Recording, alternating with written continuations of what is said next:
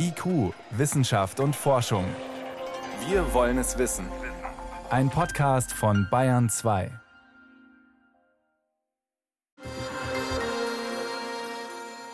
Das S-Bahn-Unglück in der Nähe von München macht vielen Zugfahrern und Pendlern Angst. Ein Mensch ist ums Leben gekommen, viele sind verletzt worden. Wieder ein Zugunglück auf einer eingleisigen Strecke.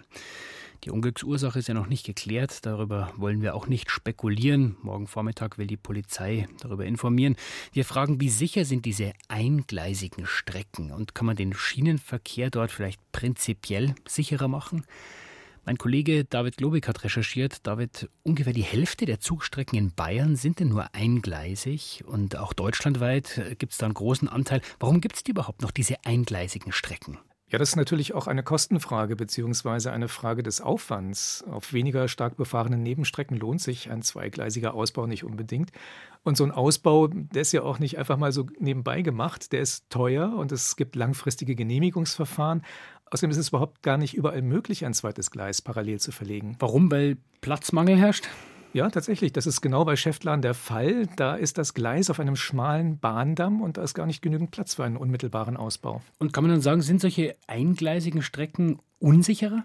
Nein, eingleisige Strecken sind nicht grundsätzlich minderwertige Strecken oder sogar riskante Strecken. Das Fahren auf eingleisigen Strecken ist absolute Routine und ganz oft auch der Normalfall. Du hast gerade schon gesagt, in Bayern ist etwa die Hälfte des Bahnnetzes eingleisig. Vom Münchner S-Bahn-Netz ist es knapp ein Drittel. Und also von daher, man kann damit umgehen, macht das seit Jahrzehnten. Dann schauen wir uns doch das mal genauer an. Wie funktioniert denn der Betrieb auf so einer eingleisigen Strecke? Das ist ganz ähnlich wie im Straßenverkehr bei einer Baustelle, bei der nur eine Spur befahrbar ist. Da gibt es auf beiden Seiten vor der einspurigen Passage jeweils eine Ampel. Und diese beiden Ampeln schalten wechselweise auf grün. Das heißt, die Autos, für die gerade rot ist, die warten an einer Stelle, wo es noch zwei Spuren gibt, damit die entgegenkommenden Fahrzeuge dort bequem an ihnen vorbeifahren können. Aber die Straße an der Baustelle entlang, die wird abwechselnd immer nur in eine Richtung freigegeben. Bei der Bahn ist das gar nicht großartig anders. Das heißt, ihr habt immer wieder zweigleisige Abschnitte, der eine wartet und der andere fährt vorbei.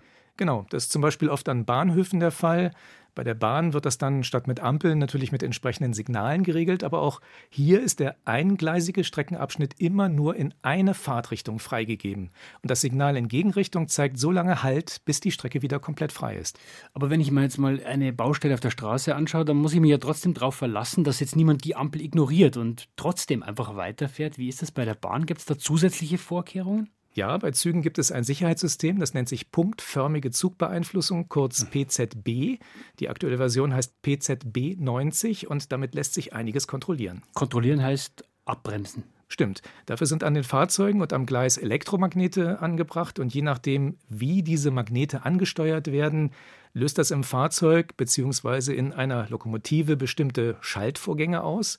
Also wenn zum Beispiel ein Zug an einem Signal vorbeifährt, das auf Halt steht, mhm. dann wird automatisch eine Bremsung ausgelöst. Das ist wohl auch in Schäftlern noch geschehen. Aber dieses System kann auch eingreifen, wenn ein Bahnübergang nicht geschlossen ist oder falls sich dort ein Hindernis auf den Gleisen befindet. Oder es kann automatisch die Geschwindigkeit verringern, wenn ein Zug zu schnell fährt. Aber dann dürften doch solche Unfälle eigentlich gar nicht passieren.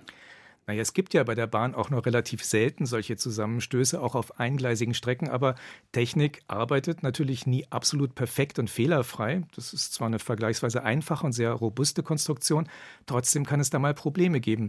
Aber was entscheidender ist, man kann diese Sicherheitssysteme überstimmen. Mann heißt der Lokführer. Nein, der kann jetzt nicht einfach nach Belieben trotzdem Gas geben, sondern das muss der Fahrdienstleiter oder die Fahrdienstleiterin im Stellwerk machen. Die hat aber die Möglichkeit, eben wenn es ein technisches Problem gibt, eine eingleisige Strecke zum Beispiel freizugeben, obwohl das Sicherheitssystem das eigentlich zu verhindern versucht. Und dann kann ein Fahrzeug tatsächlich weiterfahren. Da können natürlich dann Fehler passieren. Weil der Faktor Mensch. Zum Beispiel, weil natürlich eben sich hier Menschen untereinander abstimmen müssen, also das Stellwerk mit den Zügen. Und genau das ist vor sechs Jahren bei dem schweren Unglück in Bad Aibling schiefgelaufen. Da war der Fahrdienstleiter abgelenkt und hat letztlich aus Versehen die eingleisige Strecke für die Züge in beide Richtungen freigegeben. Aber was jetzt in Schäftland passiert ist, das wissen wir noch nicht.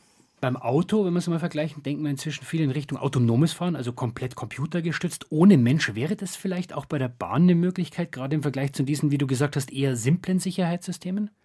Ja, da gibt es entsprechende Entwicklungen auf einigen Strecken. Da wird schon länger mit einem Nachfolgesystem gearbeitet und aktuell gibt es europaweit Bestrebungen, die Bahnstrecken mit dem europäischen Zugsicherungssystem ETCS auszurüsten. Das hat sozusagen die Situation nicht nur lokal im Blick, sowie die punktförmige Zugbeeinflussung, die unmittelbar etwa mit der Stellung eines einzelnen Signals zusammenhängt. Das ETCS, das überwacht die exakte Position der Züge, kennt jederzeit deren Geschwindigkeit, es hat Informationen über den genauen Streckenverlauf, also zum Beispiel auch darüber, ob irgendwo die Strecke abschüssig ist und sich dadurch der Bremsweg verlängern würde. Und die Fahrbefehle bekommen die Züge dann automatisch per Funk aus einer Zentrale, die einen genauen Überblick darüber hat, ob ein Gleis frei ist oder nicht oder mit welcher Geschwindigkeit ein Zug fahren kann, ohne dass er einem anderen zu nahe kommt. Und für die gesamte Steuerung braucht man beim ETCS eigentlich keine Signale mehr am Streckenrand. Das heißt, David, kurz zum Schluss, autonom fahrende Züge wären heute schon möglich damit? Technisch im Prinzip ja, aber die Ausrüstung für das ETCS ist teuer. Das heißt, in erster Linie werden jetzt mal Hochgeschwindigkeitsstrecken oder Ausbaustrecken damit ausgestattet. Das wird also noch eine ganze Weile dauern. Außerdem sind diese Lokführerinnen und Lokführer, die man damit dann vielleicht ersetzen will, schon wichtig. Die beobachten nämlich die Strecke und erkennen dabei Schäden an den Gleisen oder mögliche Hindernisse. Das heißt, die hätten immer noch eine wichtige Aufgabe. Und ich muss ganz ehrlich sagen, wenn man da mit einem Zug mit ein paar hundert Stundenkilometern unterwegs ist und mit knapp 1000 Passagieren, da ist es mir schon lieber, wenn ich weiß, falls irgendwas schief geht, ist als Rückfalllösung immer noch da vorne ein Mensch, der dann eingreifen kann. Es gibt einem irgendwie einfach ein sichereres Gefühl, wenn da noch jemand sitzt. David Glowig über die Frage, welche Technik Zugstrecken noch sicherer machen kann. Vielen Dank für diese Informationen. Gern geschehen.